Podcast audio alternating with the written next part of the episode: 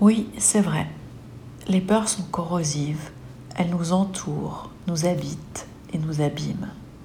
Peur de la maladie, de manquer, de n'être pas aimé, peur de la solitude, peur de l'échec, peur pour l'avenir et d'abord celui de nos enfants, peur pour nos aînés, peur de la folie, des lendemains incertains, et même peur de la guerre, si lointaine et si proche à la fois.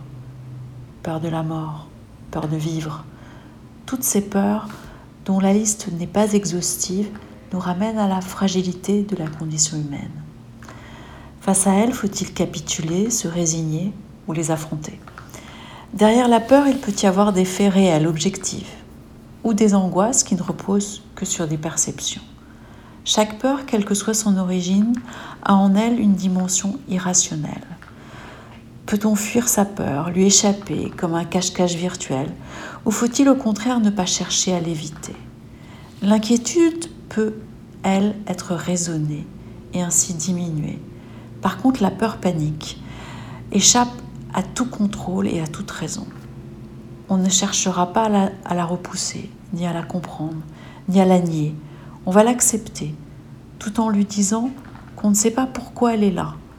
Mais par contre, on sait qu'elle va repartir comme elle est arrivée. Ainsi, on va l'affronter de façon stratégique. Et on se souviendra que toute peur affrontée se transforme en courage.